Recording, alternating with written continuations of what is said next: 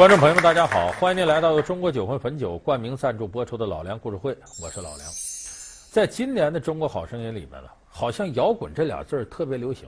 那不仅仅是说，请来了一位摇滚歌手汪峰做导师，那么歌手选这些歌里边有很多是摇滚风格的，有的是呢咱们中国大陆的摇滚风格，也有的是西方的摇滚风格。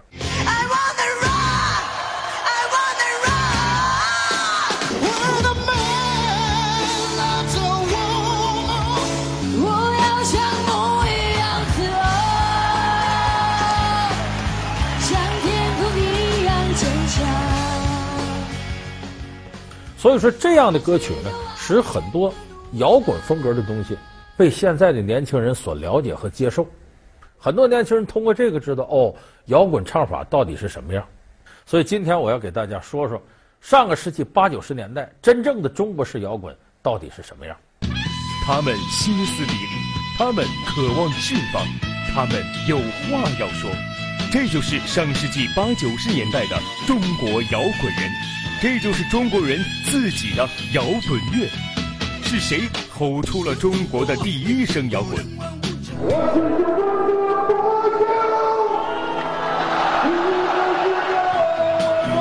是谁让香港观众为大陆摇滚疯狂？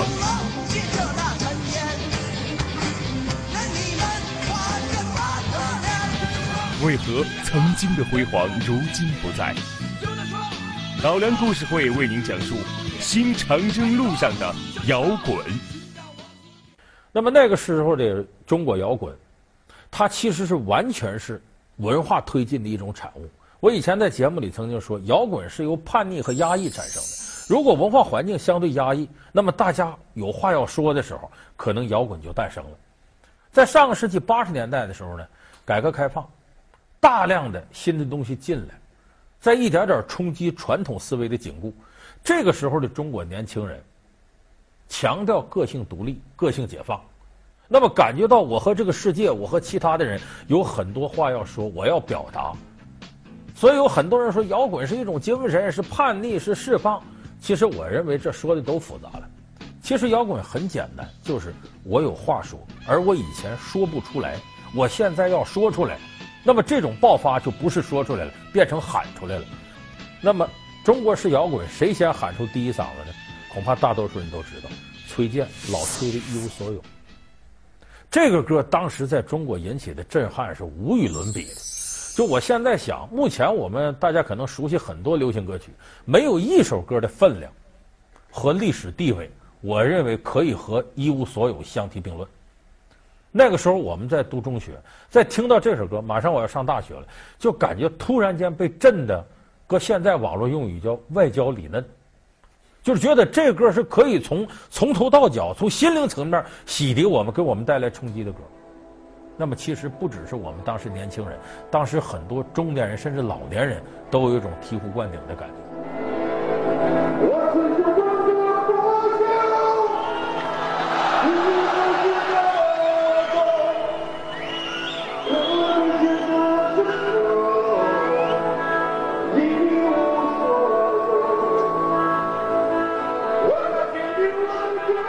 这是一九八六年崔健在工体参加演唱会，不是他个人的演唱会。当时老崔一登台，底下人都傻了。一般歌手登台不都得捯饬捯饬，弄得漂亮点？老崔登台呢，穿着那么一个破裤子，胶鞋，这裤子还一个裤腿高，一个裤腿低，身上套个什么呢？就农村人套的棉袄外头那大褂。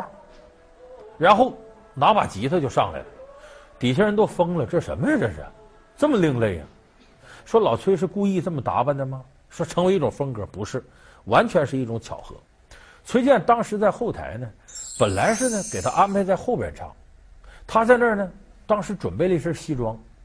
崔健那时候又瘦又小，那个西装有点大，穿到身上咣啷咣当，就看着跟小丑似的，特不好看。当时后台有一个这个演奏者叫刘源，看了说他跟崔健很熟，说崔健你这什么玩意儿啊，多难看呢！你这么点人穿那么大个西装。你得换衣服，换衣服，这不行。四下一撒嘛呢，旁边有个鼓手，这鼓手呢穿着个大褂，那东西舒服吗？可是那鼓手胖，那大褂还小，就好像一个大人穿个小孩衣服似的。说你俩正好换合适，你赶赶赶紧来，你把西服脱下来，你把大褂脱下来，你俩换一下。连着换，再连着穿鞋上台。这穿鞋的时候，这裤脚碍事就网起来了，就这么一个裤脚高，一个裤脚低。在换着大褂的时候，前面催场了。为什么头里有一个这个唱歌的人没来？这崔健节目就提前了。那边催场，赶紧赶紧，崔健后场去后场去。这时候崔健也来不及细拾掇这大褂看看怎么样，反正套到身上，稀里糊涂后场就上台了，完全是阴差阳错，就这么把一无所有推出来。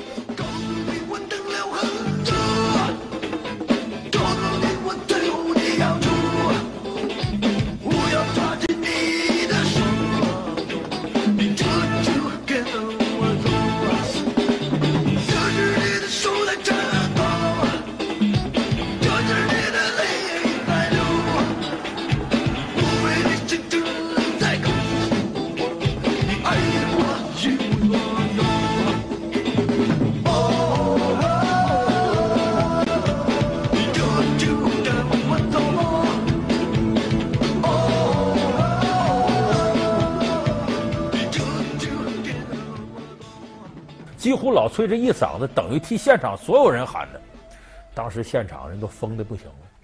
为什么呢？因为以往我们的歌曲很少能喊出人内心的这种诉求来，而且以前的歌曲，你记住，不是表现我字儿的，最多是表现我们的，说的都不是个人的事儿，都是一个宏大的集体的事儿。这里头没我什么事儿，就没有个人的情怀。那么总也没有人就变得集体无意识了，我就成了集体的一个代言了。没有我个人呢，我个人的感受在哪儿啊？所以改革开放这个时代来临了，人们追求个性的表达、自我价值的发挥。所以你会发现老崔的歌里头，这个我用的特别多。后来他有一首非常出名的歌《假行僧》，我要从南走到北，又要从白走到黑，我要让人人看到我，但不知道我是谁。假如你看到我有点累，就请你给我倒碗水。如果你要是爱上了我，就请你吻我的嘴。这里头多少个我？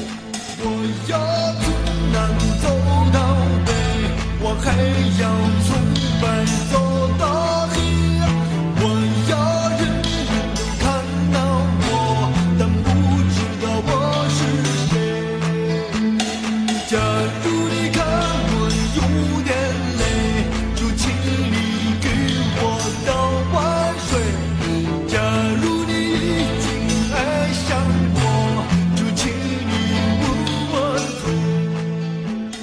光是崔健一个人，单丝不成线，独木不成林。他必须要有一群热爱摇滚的人，才能把那个伟大的叛逆时代托举起来。那么，在崔健之后呢，有很多人追随他的风格，形成了一个鲜明的摇滚地带。但是，这里边最为突出的是三个人：窦唯、张楚、何勇。而且，他们背后呢，是一个很强大的摇滚乐队的时代。咱们现在耳熟能详的唐朝乐队、黑豹乐队、眼镜蛇乐队、呼吸乐队，几乎都是产生自那个时代。当年窦唯组织了黑豹乐队，而且黑豹乐队呢，有一首歌呢，可能比老崔这歌传唱率还要高，一些九零后年轻人甚至到卡拉 OK 厅都点，就是那首著名的《无地自容》。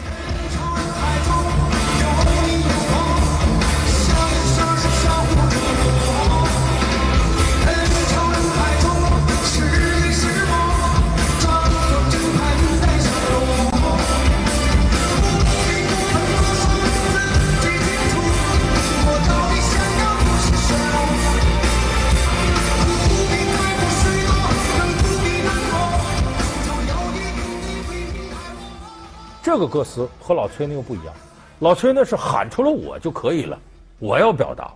但是这个时候，窦唯在九十年代初思索的是我和别人的关系，不必在乎许多，也不必难过，终究有一天你会明白我。就说我和别人的关系是什么，我做什么事情我不需要解释，我要按照我自己的路来走，发挥我自己的价值，我不用跟外界解释。后来呢，他有一首比较剔透的摇滚歌曲叫《高级动物》。这里边用了四十八个形容词，虚伪、贪婪、梦幻、幻想、欺骗，都是人的行为方式。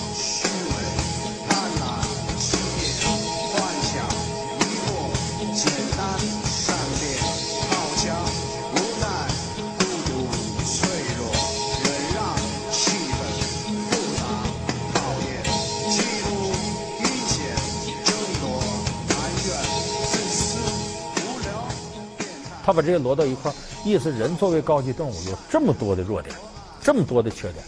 他的闪光点在这歌结尾的一句话，结尾一句话：幸福在哪里？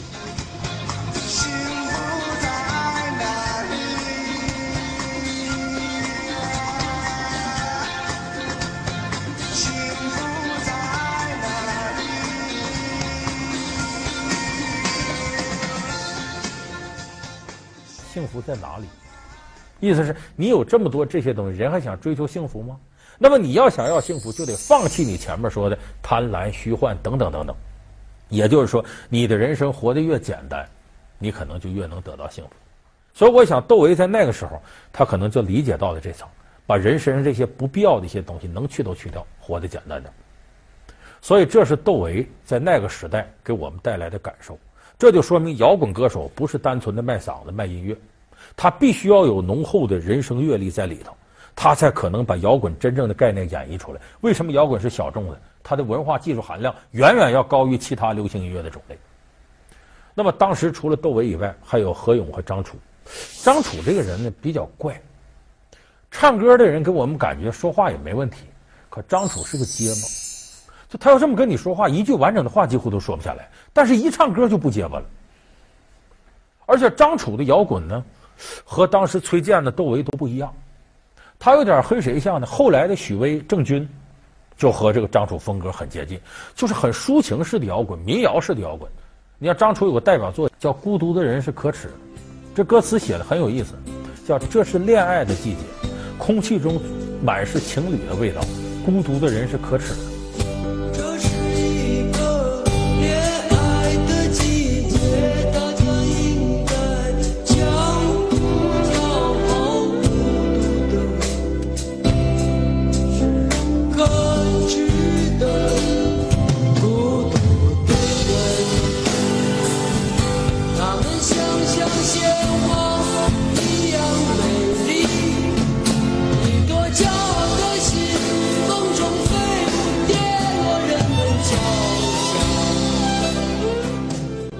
张楚在当时也是非常独特的，他的摇滚是在摇滚大环境下很另类的。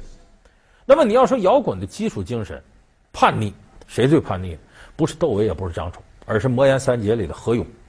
那是因为一九九四年，香港的流行乐坛呢，只是听说大陆的摇滚，在香港流行乐坛认为呢，你大陆没啥真正音乐，你没有，这也确实。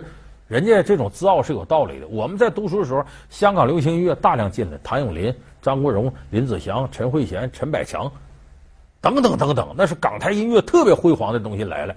而我们这个大陆这边呢，当时没有太多能拿得出手的，所以人家瞧不起你很正常。在这种情况下呢，摇滚的异军突起，就使一些音乐人想，能不能到香港去演一回。所以当时有个人出面组织这个，是滚石唱片的人，这人叫张培仁，他组织了这么一次，就是把这个呃窦唯、何勇、张楚三个人叫魔岩三杰，给他们弄到香港红磡体育馆开一次演唱会。那么这个演唱会呢，开之前，香港的媒体要采访一下这三个人，采访谁？就何勇。何勇北京人，说话还挺溜，就问何勇，香港媒体问嘛，说你们来开演唱会了啊？呃，你们知道四大天王吗？因为九四年香港乐坛四大天王最火。我们以前说过，张国荣、谭咏麟，谭张争霸时代结束之后，迅速得有偶像天空，所以出现了张学友、刘德华、郭富城、黎明四个人，四大天王。那四大天王在大陆当时更火，所以人这个香港媒体呀、啊，问何勇就你听说过四大天王？无非就是说这四位如雷贯耳吧，我们香港音乐了不起吧？这是不是你的偶像啊？他想等着何勇这话，结果何勇说什么？哼，四大天王都是小丑，除了张学友还算有两下子，剩下的都不会唱歌。这话在今天我们看不扎耳朵，但当年香港乐坛一听这个，我们最火的人，你说是小丑不会唱歌，媒体不惯着你这个很好的卖点呢，报纸什么玩意儿广播都出去了，大陆魔岩三杰来了，摇滚歌手何勇说四大天王是小丑。那会儿也有标题党，结果这传出去了，那四大天王不用说，心里肯定难受了。四大天王的歌迷气坏了，你也太狂了啊！四大天王小丑不会唱歌，一来气四大天王歌迷，你说歌迷有时候他不理性，就跟球迷似的，嘁哩咔嚓把这个魔岩三杰演唱会海报都给撕了，而且放出话来，等你演唱会那天呢，你看着我们怎么收拾你。真到这天演唱会开始了，底下真起满坐满，还真满了。结果这个窦唯、张楚一唱完，相声人一听，哎呀，这流行音乐都软了吧唧的，哪见过这？还有一位影星黄秋生，咱们很多人看过他的片子，像《无间道》都有他影帝。黄秋生也坐到底下，何勇在台上唱歌，他在台下激动的把衣服都撕开了，就差光着了。然后何勇满场跑，他跟着满场跑，你就想想这得嗨到什么程度场面上。何勇一看很有底儿了，唱到一首歌《非洲梦》的时候，还捎带着问候一下台底下四大天王。所有朋友一个圣诞礼物，不管来的还是没来的，还包括四大天王。愿你们过好圣诞节。我们唱一首，一块儿唱一首《非洲》。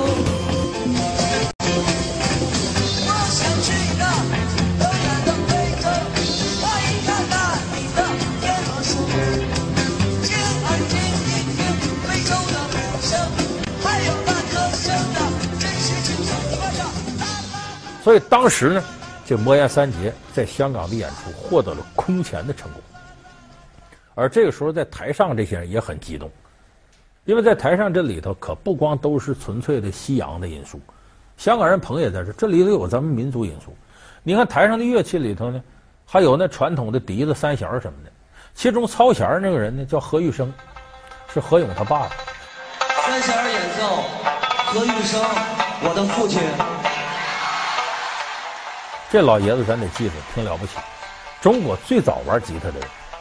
你像这些歌手，那英什么，当初都是这老头徒弟。就他有些民族的东西转化到摇滚里头，不光都是西方的。你包括何勇传底那歌《钟鼓楼》，就是很东方化，很中国化。这钟鼓楼唱的是什么呢？就是自个儿的事儿。何勇不北京人吗？唱词是我家在北京的二环路里边，这里的人们总是有那么多时间，他们天天在说着别人的三长两短。他们时刻在盯着你从兜里掏出什么牌子的烟，听他唱的就知道是自己的生活。也就是说，我在真诚的和你交流。为啥香港人那么疯？谁都喜欢真的东西，所以香港人识货也真捧。魔岩三杰红磡体育馆九四年这次演唱会是中国摇滚的一个无法复制的巅峰。在那以后呢，咱必须得承认，摇滚一点点就衰落了。他们歇斯底里。他们渴望释放，他们有话要说，这就是上世纪八九十年代的中国摇滚人，这就是中国人自己的摇滚乐。是谁吼出了中国的第一声摇滚？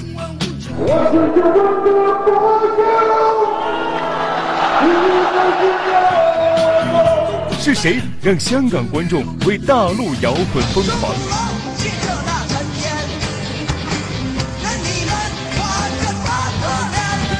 为何曾经的辉煌如今不再？老梁故事会为您讲述新长征路上的摇滚。好，欢迎您回到中国酒魂汾酒冠名赞助播出的老梁故事会。那么说那个时代，摇滚为什么好呢？以老崔为代表的天才的音乐人，喊出了个性解放的第一嗓子。同时，那个时代的年轻人，甚至中年人、老年人，都需要在个性解放的前提下。发出自己的声音，追求个性价值，这是时代到这个时候必然要出现的。只不过摇滚乐正好迎合了这个时代的潮流。那今天呢，可能我们每个人呢忙活赚钱，为了成功，或者搞一点庸俗的感情世界的事儿，可能就没有那么多的心思想把真实的自我喊出来。有的人说，我为什么要真实自我呢？我有了钱，有了权，我有了名，有了利就可以了。那在这样一个蒙昧的名利时代，怎么可能？有人愿意更多的发出内心真实的声音呢？何况真的东西是很容易刺伤人，所以我们说，今天中国摇滚无法再现当年的辉煌，也和我们社会大环境、人的价值取向是有关的。当然，我们永远不希望摇滚乐在现在这个时代就这么衰微下去。我们当然希望摇滚能够在新时代赋予它一种新的时代意义，把这种表达人内心真实情感的音乐形式永远的在中国流传下去。所以我想最后呢，咱们得提到老崔一首歌《新长征路上的摇滚》，我们希望中国的摇滚再一次来一场新长征，咱们一起听听老崔的《新长征路上的摇滚》。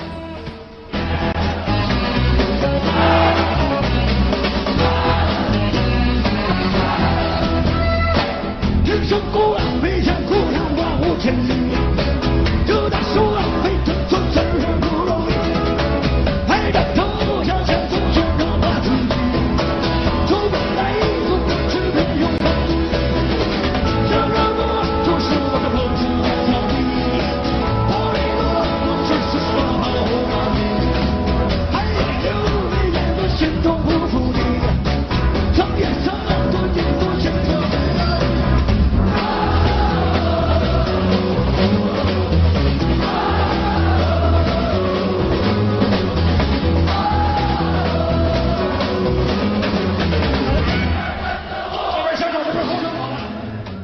他出生在音乐世家，却最终走上了叛逆的摇滚之路。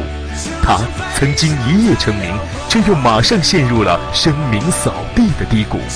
他被同行称作背叛者，却为何又成为了唯一幸存下来的人？他就是被称作新摇滚之父的汪峰。老梁故事会为您讲述摇滚的幸存者汪峰。好，感谢您收看这期老梁故事会。老梁故事会是由中国酒魂汾酒冠名赞助播出。我们下期节目再见。